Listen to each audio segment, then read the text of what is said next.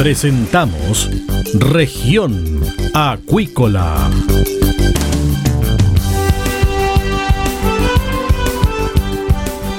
Escuche desde ahora todas las novedades de las principales actividades económicas de la región de los lagos y con las voces de sus protagonistas. Región Acuícola. Estos son nuestros titulares.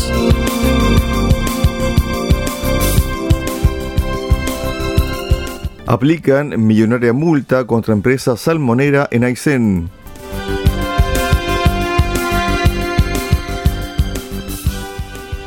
Proponen una etiqueta ecológica para los productos acuícolas en Europa.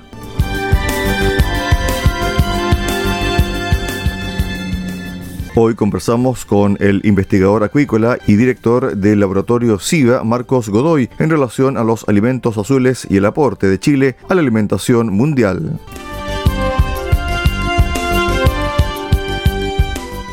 Una pausa y regresamos con el detalle de las informaciones y la entrevista del día acá en región acuícola.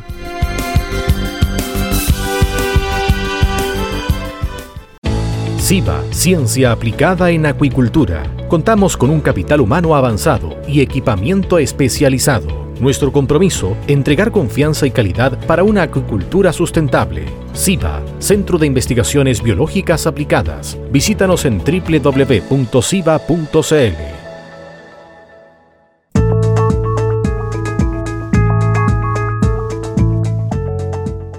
Bien, estamos de regreso acá en región acuícola y estamos con nuestro invitado del día. Se trata de Marcos Godoy, director del laboratorio SIVA. Hoy para conversar sobre un tema realmente apasionante, los alimentos azules. ¿Qué son los alimentos azules, profesor? ¿Y cómo va a incidir la alimentación mundial de aquí a mitad de siglo? Marcos, ¿qué tal? Buenas tardes. ¿Cómo está, don Cristian? Un gusto nuevamente de estar con usted conversando de, temas eh, relevantes, interesantes para, nuestra región, para el territorio y para específicamente en el área de la acuicultura. Bueno, eh, eh, es una pregunta muy, muy relevante. la verdad que uno de los grandes desafíos a los cuales se encuentra la humanidad tiene que ver con el crecimiento de la población eh, se estima que en el año 2050 van a haber 10 billones, aproximadamente 10 billones de personas, a las cuales obviamente hay que alimentar y, en el marco o en el entendido de que estamos desafiados con el cambio climático, ¿no es cierto? La, producción de alimentos es una actividad que genera eh, gases invernaderos de forma importante y en este contexto los alimentos azules que son son todos estos alimentos, animales, plantas y algas que están eh, cosechadas o cultivadas en, los entornos de agua dulce y agua marina, eh, eh, tienden a jugar un rol relevante y, cada día se están visibilizando más como una, como una alternativa importante para, para la seguridad alimentaria. A ver, aquí hay varios hitos, Marcos, que hay que poner en perspectiva y también para que nuestra audiencia conozca la importancia del rubro acuícola. El 2011, por primera vez en la historia moderna, la producción mundial de pescado superó la producción de carne de vacuno. La brecha se amplió el 2012 con la producción de la piscicultura, también llamada acuicultura, ¿cierto? Alcanzando un récord de 66 millones de toneladas en comparación con la producción de carne de vacuno que obtuvo o se generó ese año 63 millones de toneladas. Aquí viene un dato importantísimo, Marco. El 2013 la gente comió más pescado criado en jaulas a través del sistema de acuicultura, de piscicultura, que pescado de manera normal. Marcos. Eh, muy interesante. Yo creo que esto, esto que usted menciona, estos hitos de, cómo la, acuicultura eh, se produce un, quiebre, eh, ¿no es cierto?, el año 2012-2013 con respecto de la, el, abastecimiento de proteína de peces proveniente de, las pesquerías, que, en los últimos décadas ha estado, por, por otro lado, eh, de, forma estable, a diferencia de la acuicultura, que es una actividad que sigue creciendo de forma muy rápida e importante. Eh, es lo que se ha llamado o lo que, o lo que se va a llamar, lo que, lo que se dice es la revolución azul. O sea, eh, la revolución azul, diríamos, es de alguna manera este incremento sostenido en la producción de proteína eh, basados en sistemas de acuicultura y, obviamente junto con este concepto de la revolución azul está este concepto de los alimentos azules y, de alguna manera esto va a ir constituyendo eh, una alternativa para, la alimentación eh, mundial. A ver, hay otro tipo de datos que son bastante interesantes. Estos alimentos azules, los cuales usted acaba de detallar, suministran proteínas a más de 3.200 millones de personas. Son una fuente clave de nutrientes en muchas comunidades costeras, rurales e indígenas y apoyan los medios de vida de más de 800 millones de personas, la mayoría de las cuales trabajan en sistemas de pequeña escala.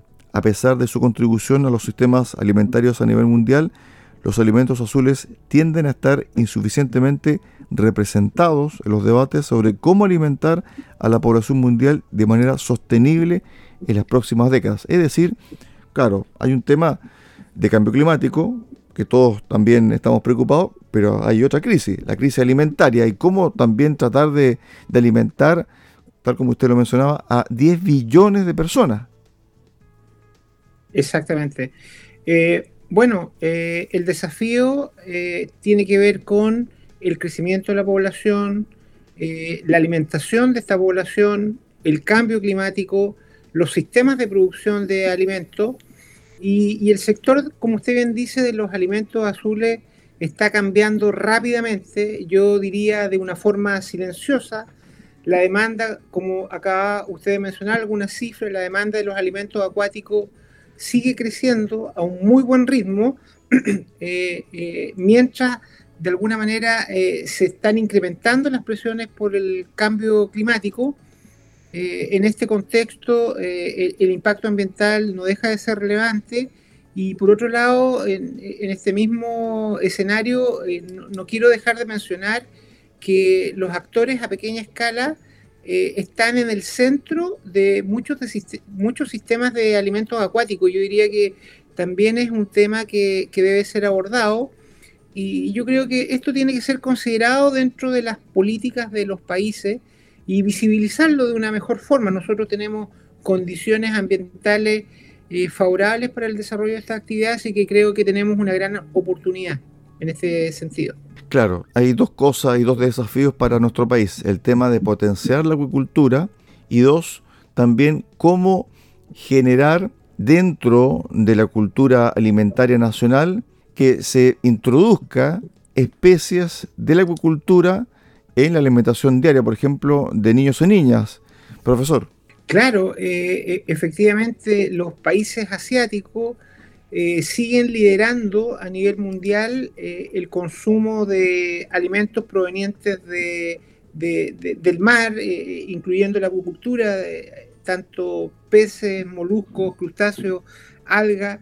Eh, probablemente esto no, va a cambiar en el futuro. Eh, ellos, eh, el consumo es significativamente superior a, lo que nosotros hacemos. China lidera este consumo. Países como Francia, Ghana, India, Perú también tienen consumo por cápita muy superiores a los que tenemos nosotros en Chile. y eso es un desafío. Y ese desafío yo creo que va de la mano con eh, establecer políticas públicas que tengan que ver con la educación. Eh, nosotros somos, en general el mundo, el consumo de carnes provenientes de otras especies es bastante importante, Chile no escapa de esa realidad, así que yo creo que ahí tenemos, hay un desafío desde el punto de vista de reducir eh, esta brecha con, con, la ayuda de la, de la educación y de conocer las ventajas de estos alimentos azules. Y además también, Marco, el tema de la producción acuícola genera también eh, beneficio al medio ambiente porque también las empresas se están preocupando de la huella de carbono y también la ciencia está colaborando para que los procesos sean cada vez más verdes. E, efectivamente, eh, cuando uno compara, eh, se compara la huella de carbono de la producción, por ejemplo, de salmón respecto de otras especies, como lo son las aves, los cerdos, los vacunos, no sé, la, diferencia es, notable, es muy significativa. Lo mismo ocurre con, con el uso de las aguas. O también con el factor de conversión, es decir, cuánto alimento se requiere para producir un kilo de, salmón. O sea, eh, la acuicultura tiene eh, una serie de ventajas desde el punto de vista medioambiental que debemos de alguna manera y que pueden contribuir a hacer frente al cambio climático eh, respecto de las otras especies. Ahora, con respecto a la diversificación de las especies de la acuicultura para tener cierto un mercado más pujante y también una variedad al momento de ir también a mercados internacionales a ofrecer, eh, Marco. ¿Cómo la ciencia está contribuyendo a eso? Bueno, eh, eh, ese es un desafío importante. Chile específicamente, Corfo tiene programas de diversificación acuícola. Chile ha tomado una ruta bastante interesante en términos de, de diversificación aunque el salmón obviamente es una de las principales especies que se cultiva en Chile, el salmón eh, de Atlántico, salmón cojo y trucha arcoíris, hay otras especies también que son relevantes, eh, los choritos, y, otras especies como las algas, por ejemplo, que aunque todavía su cultivo es incipiente en nuestro país, yo diría que tienen un, gran potencial. Otros programas de diversificación tienen que ver con los cultivos de, de peces marinos, por ejemplo, el congrio y, la ceriola, que, están localizados principalmente la, eh, eh, estos eh, cultivos que se están desarrollando de forma incipiente, están localizados en la zona norte, pero que presentan un gran potencial. Yo diría que la diversificación pasa por desarrollar especies en las cuales nuestro país tenga potenciales desde el punto de vista medioambiental. Claro, en el sur de Chile también eh, se está viendo la posibilidad, por ejemplo, de la corvina, del lenguado eh, y también otras especies como el congro, por ejemplo, que ya se está trabajando, pero tiene que ver también, eh, Marcos, con el desarrollo de la ciencia a nivel regional. Efectivamente, em, uno de los aspectos relevantes cuando se habla de diversificación, en general no solamente en Chile, sino en cualquier país, es tratar de desarrollar especies endémicas y uno de los elementos importantes a considerar cuando se quiere diversificar con especies endémicas que probablemente el conocimiento tiene que ser desarrollado eh, in situ. Y ahí la colaboración entre la industria, la academia, ¿no es cierto?, eh, con un sólido eh, respaldo de las políticas públicas, ¿no son fundamentales para poder llegar a buen puerto con, con programas de diversificación que generen valor a, la sociedad. Estamos conversando con Marcos Godoy, director del laboratorio SIVA. Tiene que ver con este círculo verde, es decir, que todo el proceso también sea amigable con el medio ambiente. Entonces, si vamos a introducir nuevas especies en el rubro de la acuicultura, eh, esta también tiene que ser amigable con los procesos productivos.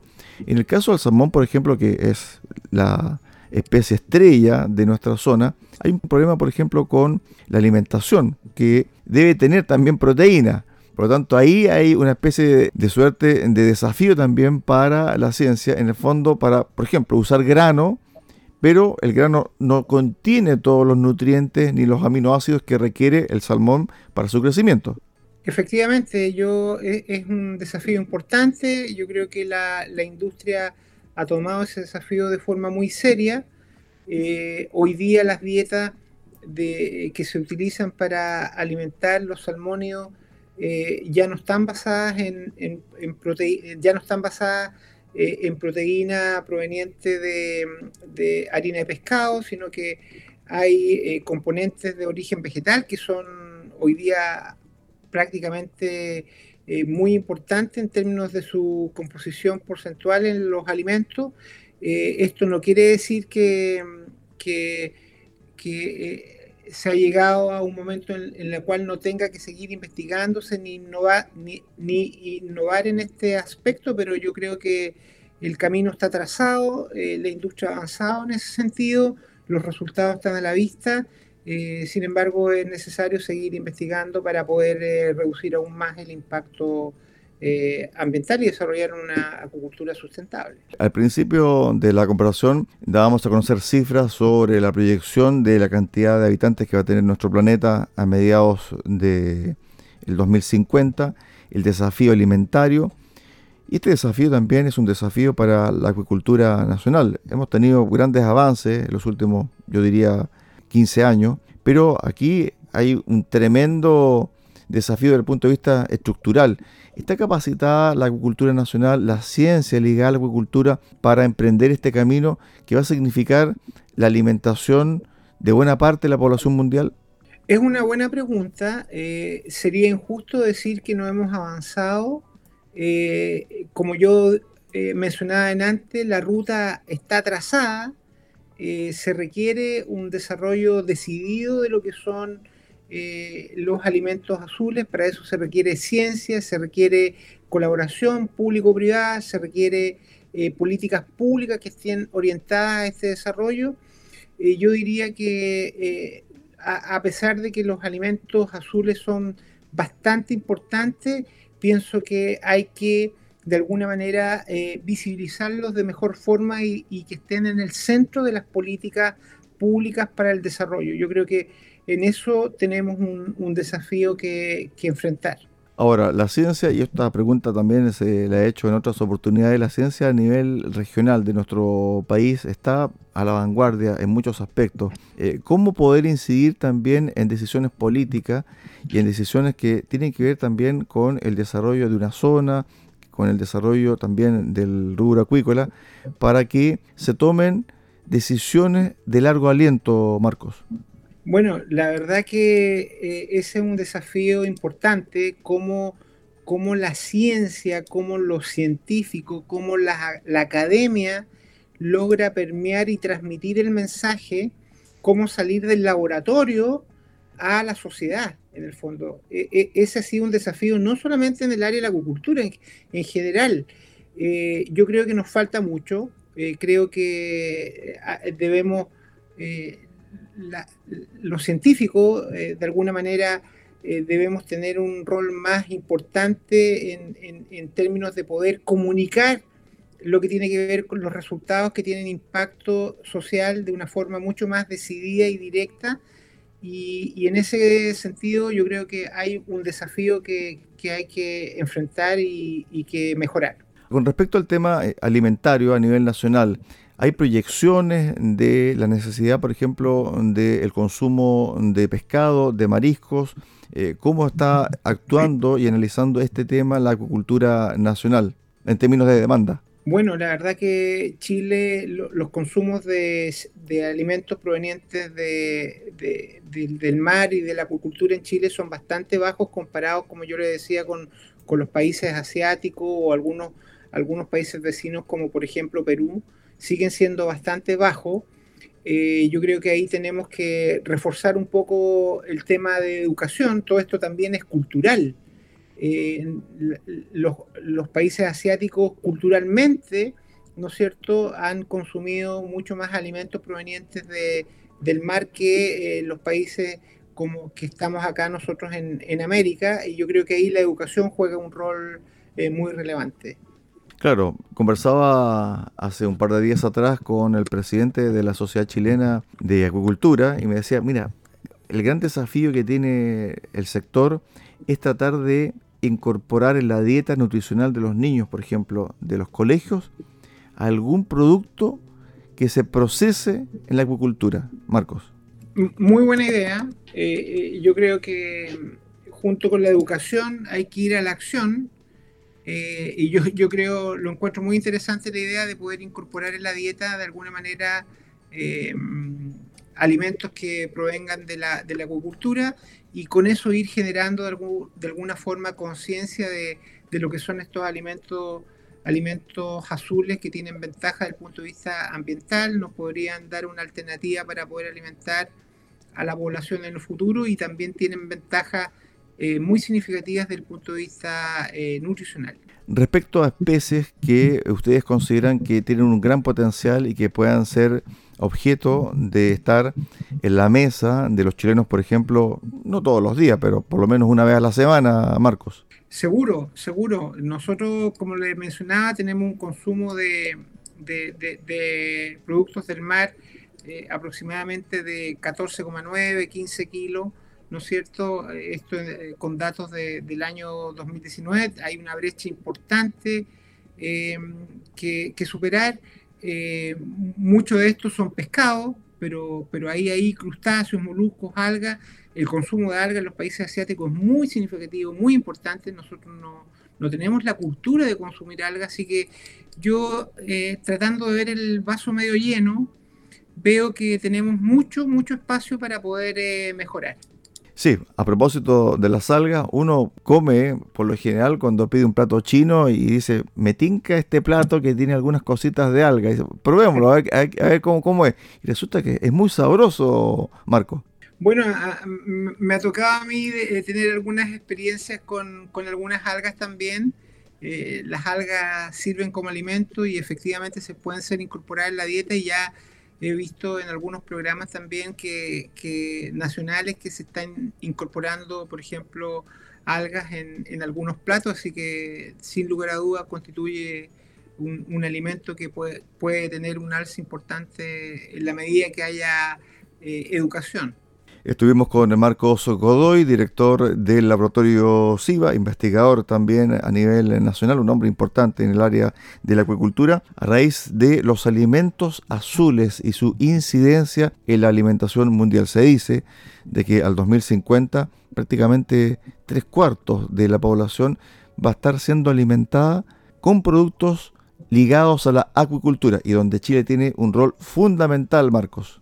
Sí, eh, bueno, eh, esta ha sido una muy buena oportunidad para poder abordar este tema. Yo creo que eh, muchos de nosotros que trabajamos en el área de la agricultura somos conscientes de que estamos haciendo una actividad que puede generar valor a la sociedad. Sin embargo, si uno lo mira en un contexto un poco más amplio en términos de los desafíos como el cambio climático y la alimentación de, de, la población, eh, proyectada al 2050, esta actividad se hace mucho más relevante. Así que muchas gracias por la oportunidad, don Cristian, de, estar con estos temas interesantes eh, toda la semana.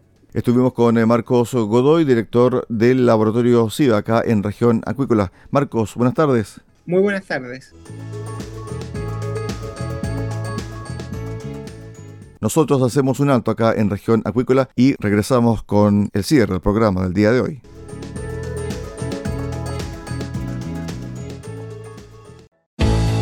CIBA, Centro de Investigaciones Biológicas Aplicadas, cuenta con laboratorios especializados y capital humano de calidad para contribuir al desarrollo de una acuicultura sustentable. Nuestro compromiso es entregar confianza y calidad. CIBA, Centro de Investigaciones Biológicas Aplicadas, ciencia aplicada en acuicultura. Visítanos en www.ciba.cl.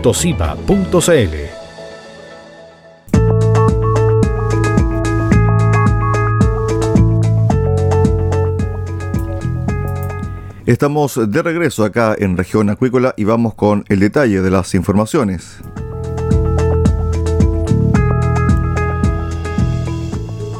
Aplican millonaria multa contra empresa salmonera en Aysén. Como una sanción ejemplificadora, calificó el director nacional de Serna Pesca, Claudio Báez Beltrán, el reciente fallo del Juzgado de Letras y Garantía de Puerto Aysén, que multó con 6.450 UTM, más de 344 millones de pesos, a la empresa exportadora Los Fiordos Limitada por distintas infracciones asociadas al mal manejo de mortalidad en la producción de salmones en uno de sus centros. En la sentencia, dada a conocer la semana pasada, detalla que entre las infracciones cometidas por la empresa está la no extracción oportuna de la mortalidad diaria de sus unidades de cultivo, no encilar la mortalidad extraída dentro del plazo de 24 horas, incumplimiento de medidas de contención y bioseguridad y la entrega de información no fidedigna respecto de sus condiciones sanitarias, entre otros. En el cumplimiento de nuestro rol fiscalizador no es aceptable que las empresas acuícolas hagan caso de las notificaciones y observaciones que hacen nuestros equipos durante las inspecciones a los centros de cultivo. En este caso,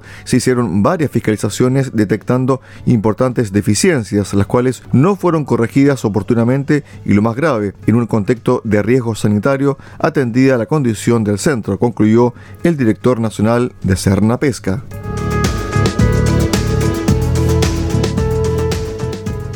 Proponen una etiqueta ecológica para los productos acuícolas en Europa. El Comité Europeo de las Regiones ha solicitado una etiqueta ecológica europea para los productos de la acuicultura y una ventanilla única para las licencias. Son las principales propuestas presentadas por el CDR en su dictamen sobre economía azul y acuicultura sostenibles, aprobado en el Pleno de los días 1 y 2 de diciembre. En un comunicado ha explicado que el dictamen contribuye a la nueva comunicación sobre la economía azul sostenible y las directrices estratégicas para una acuicultura sostenible y competitiva en la Unión Europea, que fueron publicadas por la Comisión Europea en mayo de 2021. De esta forma cerramos el programa del día de hoy acá en región acuícola y los esperamos para este fin de semana con el resumen semanal en Radio Sago en el 96.5 FM en Puerto Montt. Muy buenas tardes.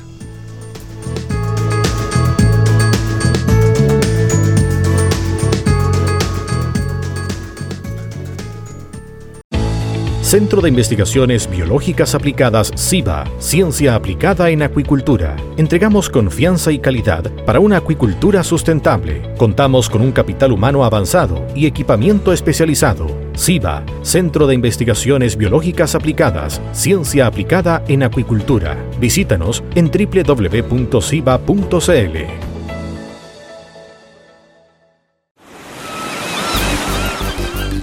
Hemos presentado Región Acuícola. El acontecer de las actividades económicas que dan vida a la región de los lagos y las voces de sus protagonistas en el más completo resumen noticioso.